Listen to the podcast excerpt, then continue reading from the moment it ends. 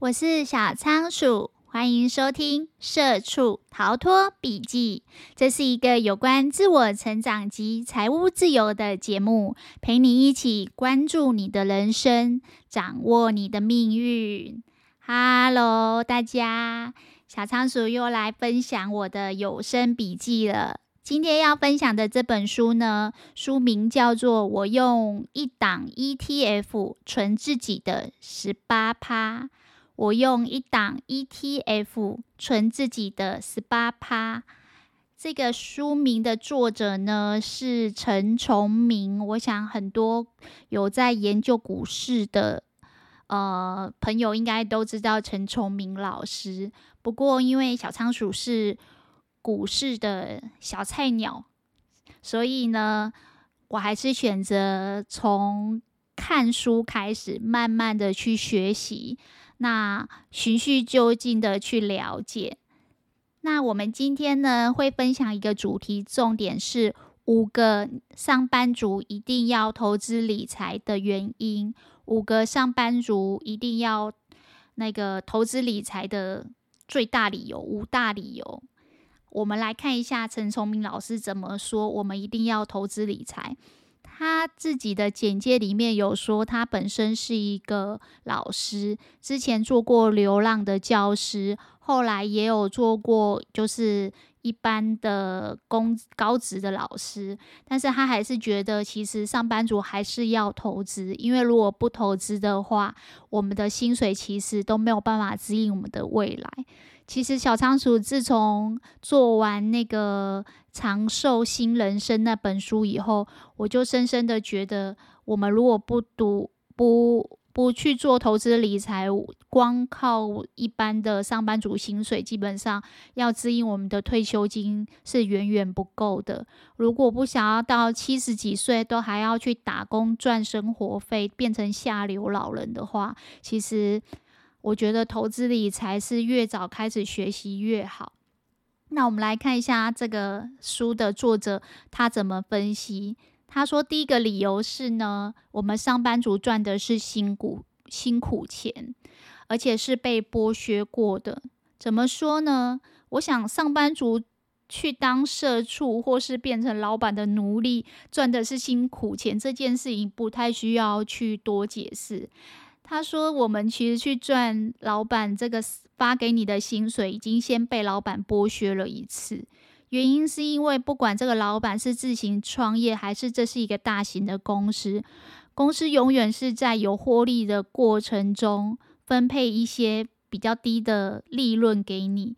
然后大部分的利润其实都是被老板赚去的。所以，我们去赚这个上班族的辛苦钱，已经先被老板剥削了一次。”接下来呢，如果你赚了钱不去学习做投资理财，你只是把钱存在你的银行里面，以现在的定存利率一趴或是活存零点几趴的状况下呢，我们又被银行给剥削了第二次。这个。被老板剥削和被银行剥削最大的差别是在于，我们一般的社畜上班族，其实我们对于投资理财的知识是没有这些很会创业的老板，或者是这些银行的有钱人、操盘人，他们的投资的理财知识这么的多。但是如果因为这个投资理财的知识落差，导致于我们都不敢去做任何投资的话，我们之间的这个差距就会越来越大。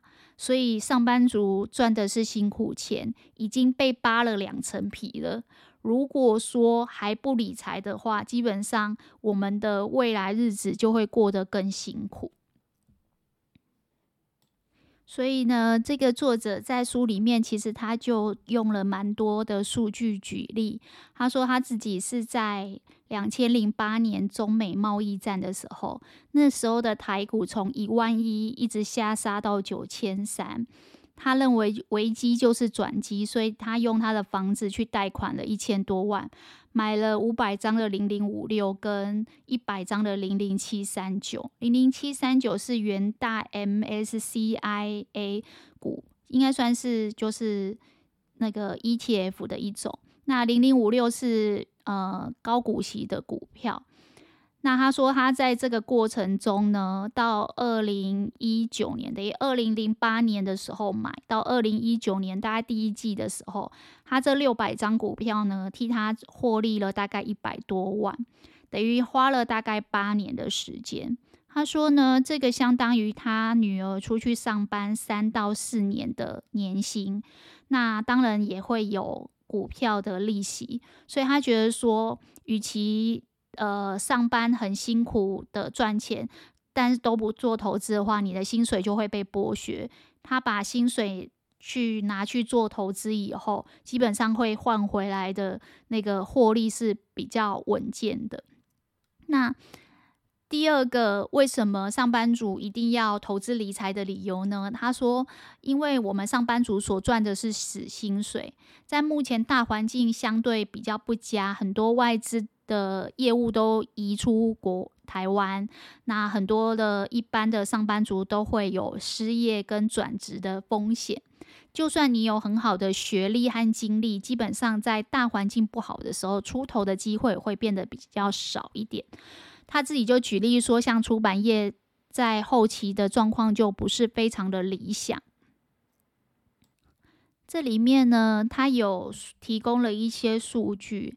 他说，目前的上班族呢，原则上有将近五十四趴的人是有储蓄的，而且这个储蓄的呃比例大概是一个月可以存到一万多块。但是呢，也将近有快要一半，就是大概四十六趴的人是没有办法存钱的。那其中有大概一成五，就是十五趴的人呢，是入不敷出的。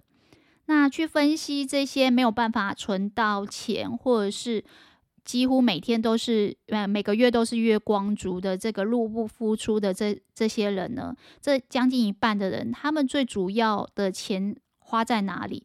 他们说，其实最主要还是因为房贷，还有薪水本身的呃基准不够高，就是低薪的问题。但是这个低薪属于大环境的问题，房价的高涨，基本上现在要。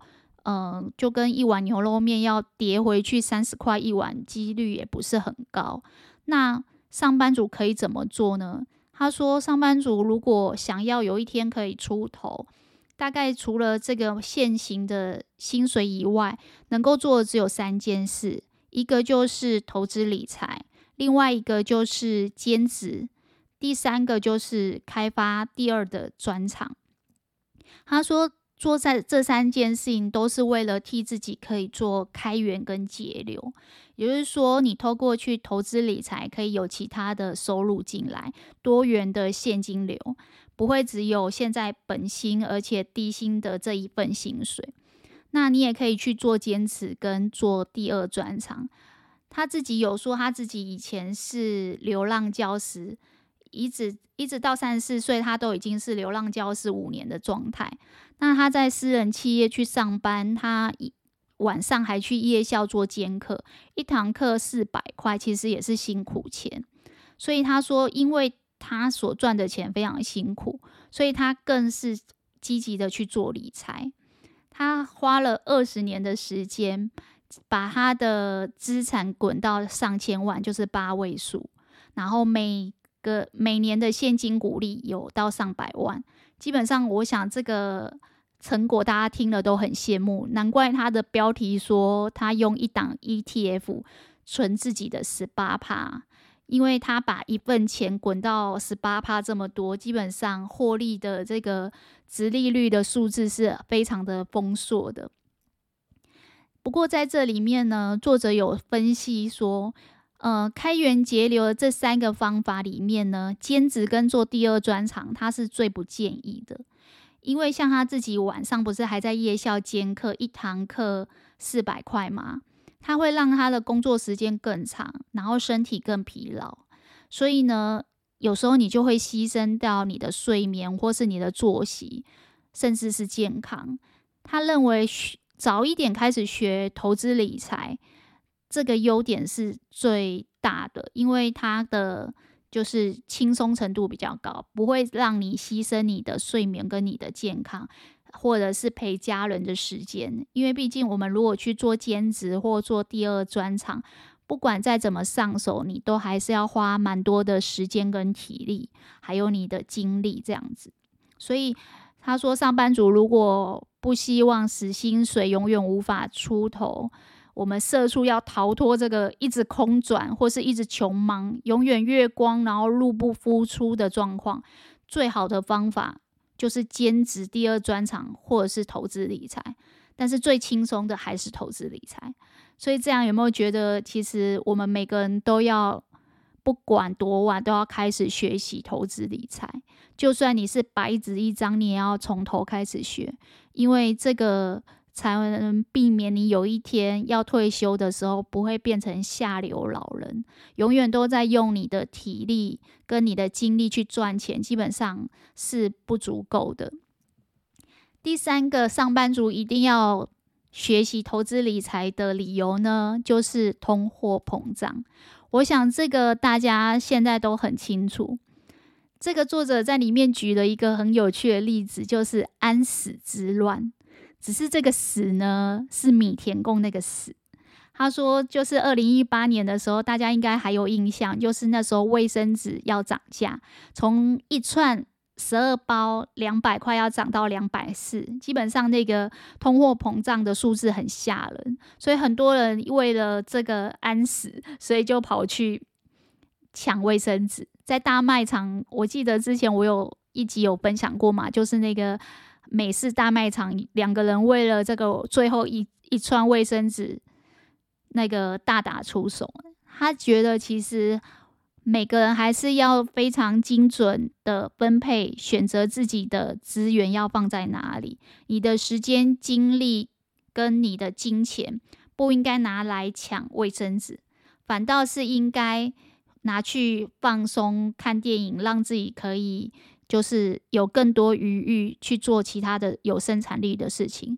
他说，与其你常常在那边划手机、划脸书，看一些。没有什么深度浅碟的文章，还不如你去好好的看理财书，它会对你的人生有更深层的启发。其实这个想法跟小仓鼠做这个节目的呃原因跟理由很相近。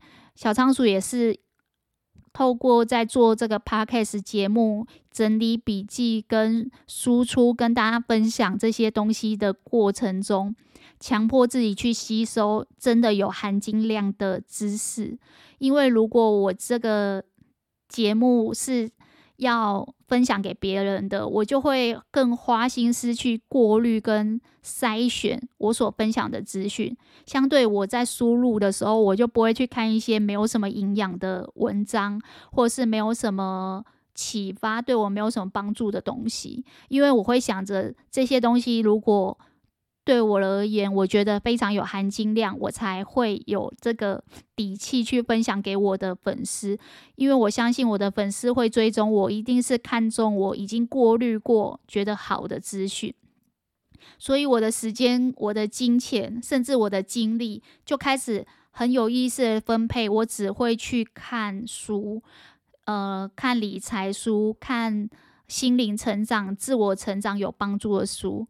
我有空，我宁可去逛书店，然后多看书，去筛选有含金量的资讯，而不会花时间划手机看一些没有营养的东西。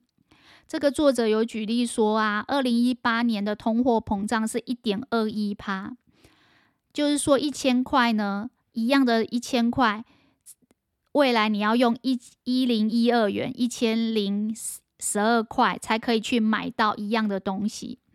那但是那个时候，如果你把钱，比如说你的薪水领完、用完以后，你剩下的钱你存下来，你放在定存只有一趴，一年的利率只有一趴，所以呢，一千块它顶多会变成一零一零年元，这个差距可能只有两块钱，可是慢慢慢慢的，它就会吃掉你的所有的呃薪水，所以。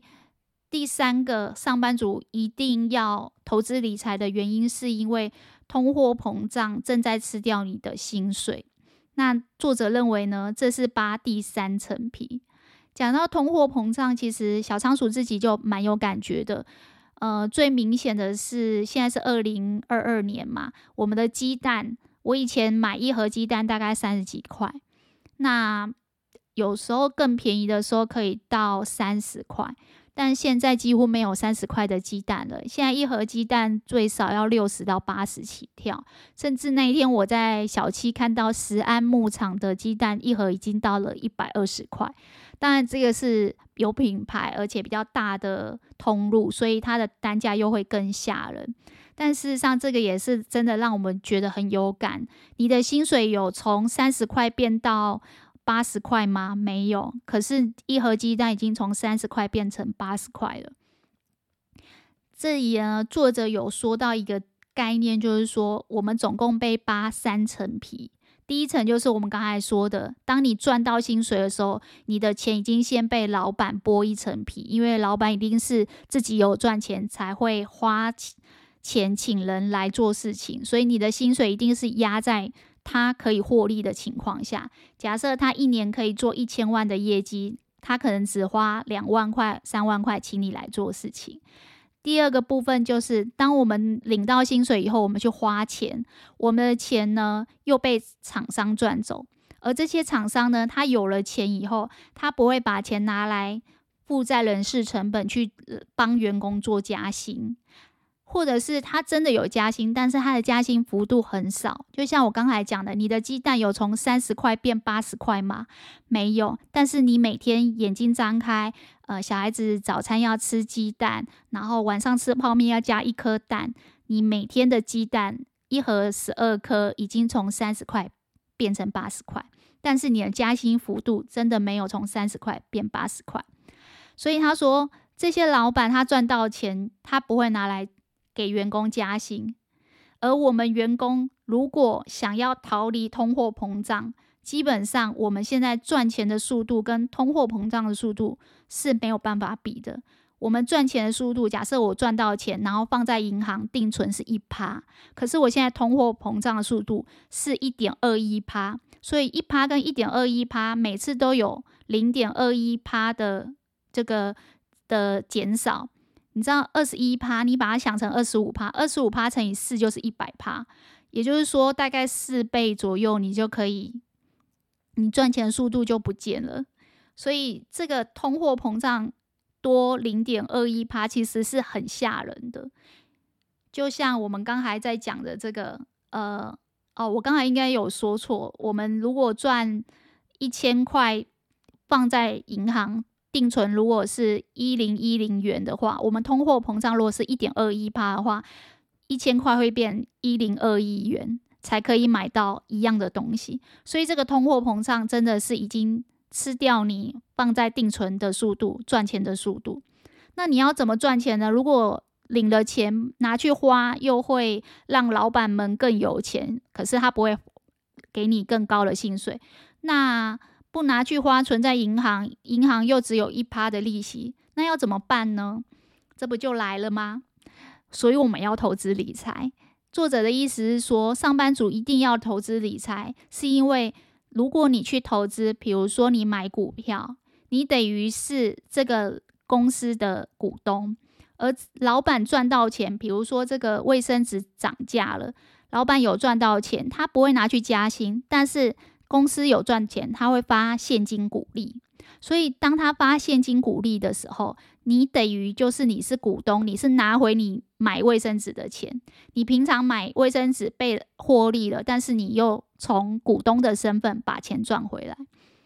作者这边有在分析说，二零一七年到二零一八年，我们整个台湾股票上市柜里面税后存益有到二点二兆，而其中发现金股利是一点。四一五兆元，也就是说，我们台湾的企业基本上在发现金股利上面是很多的。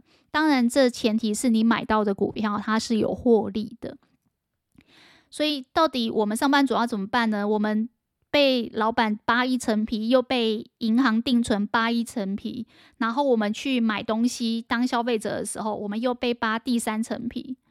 所以。这个作者就一直告诉我们说，所以千万要缩小我们对投资理财这个知识的差距。我们一定要学习投资理财，然后帮自己打造比较稳定的现金流，就是现金股利，来打败低薪被通膨吃掉的这个问题。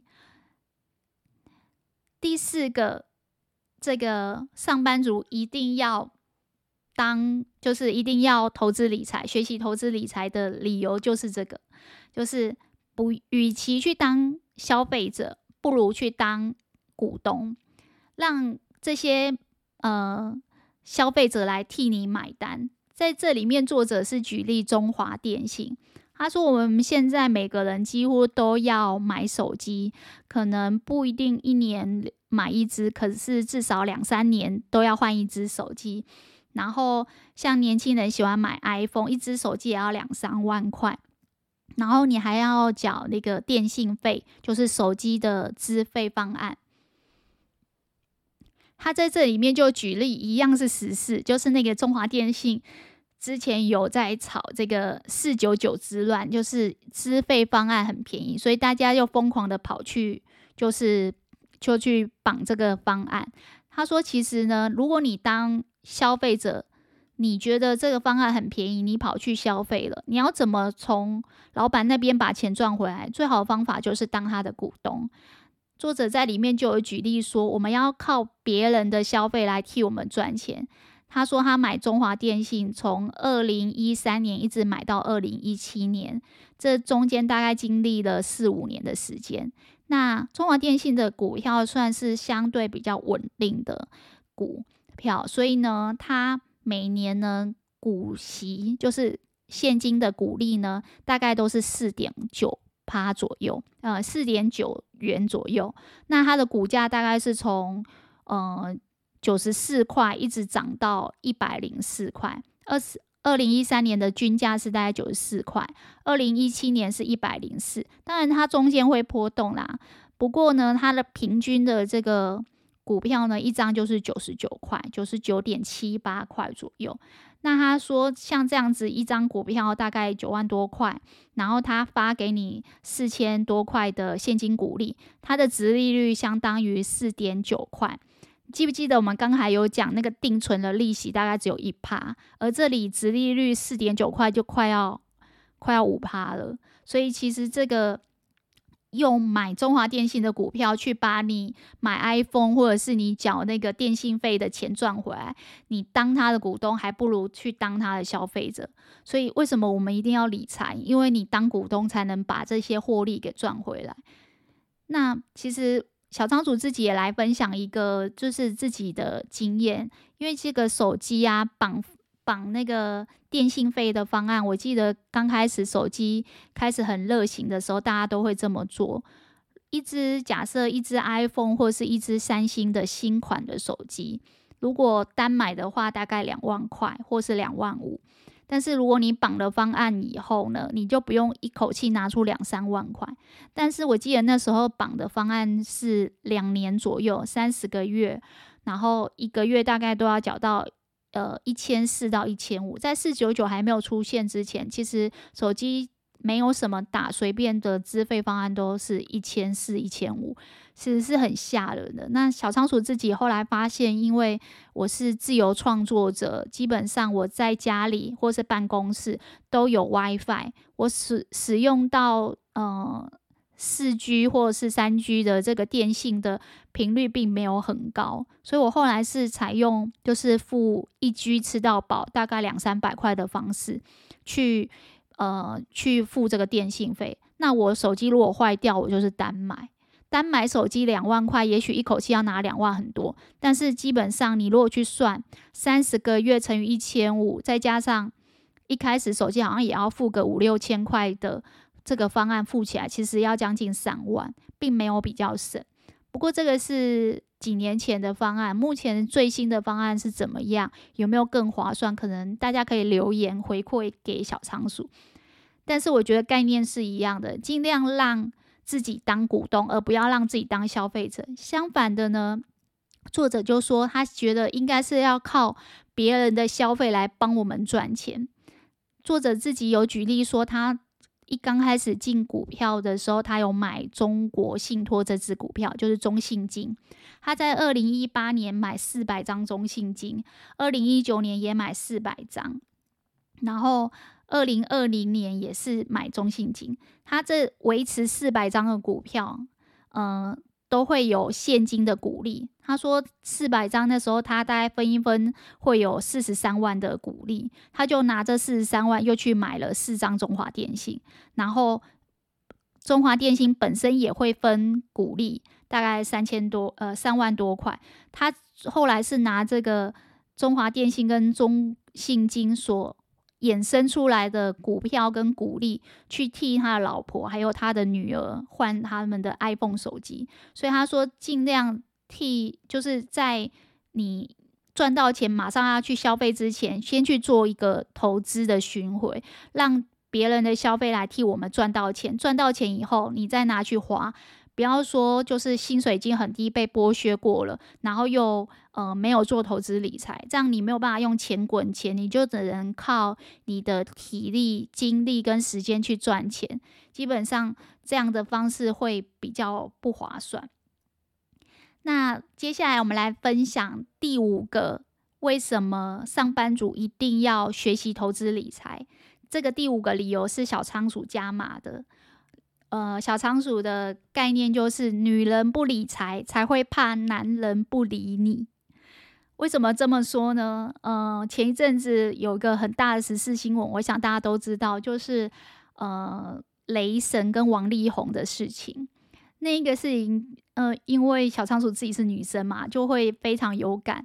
如果一个女生跟你结婚七八年，然后生儿育女，奉献家庭，到最后要离婚的时候，需要动用这么大的口诛笔伐的方式，甚至上法院的方式，来跟你争取她本来就应该拥有的权利，比如说房地产，或者是每个月的生活费。其实我觉得。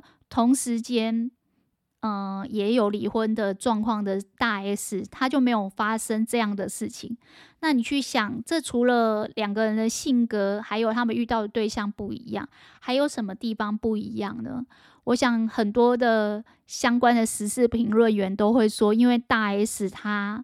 之所以离婚可以这么有底气，不需要口诛笔伐对方，也不需要吭气，是因为他本身有自己的资产，不管在房地产或是现金，还有他的工作履历上都没有中断，他的资产是处于一种一直在累积的状态。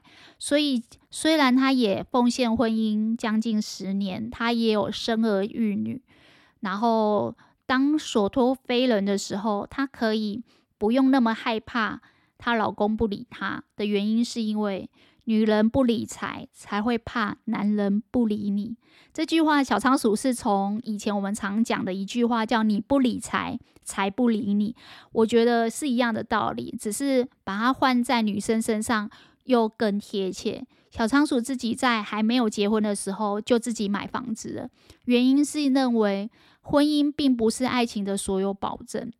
那不管我未来会不会遇到更好的另一半，我觉得先把自己提升起来，去吸引好的呃磁场的人，当然是很重要。但更重要的是，随时要有底气，可以在一起，也可以离开。应该说，我们都有独立自己谋生的能力，所以当你不需要仰人鼻息的时候，要分开的时候，也不用用得这么难看。呃，你可以相对守住自己的尊严跟底气。好啦，这就是小仓鼠今天跟大家分享的，为什么我们上班族一定要理财。小结一下，我们今天讲的五件事情。第一个理由是上班族赚的是辛苦钱，我想这个没有人会否认。第二个是上班族赚的是死薪水，在目前的大环境，基本上薪水要大幅的跃升机会很低。第三个是通货膨胀正在吃掉你的薪水，就是我们被扒第三层皮。第四个是，与其当消费者，不如当股东，让别人的消费来替你赚钱。第五个是，这是特别说给女生听的，女人不理财，才会害怕担心男人有一天不理你。今天小仓鼠的笔记就跟大家分享到这边了。如果对你有所启发，也希望大家把今天听到最认同的一句话或是一个概念回馈留言给我，一起和小仓鼠成长进步吧。我也会持续创作优质的节目内容，分享更丰富的笔记给大家。那今天就这样喽，拜拜。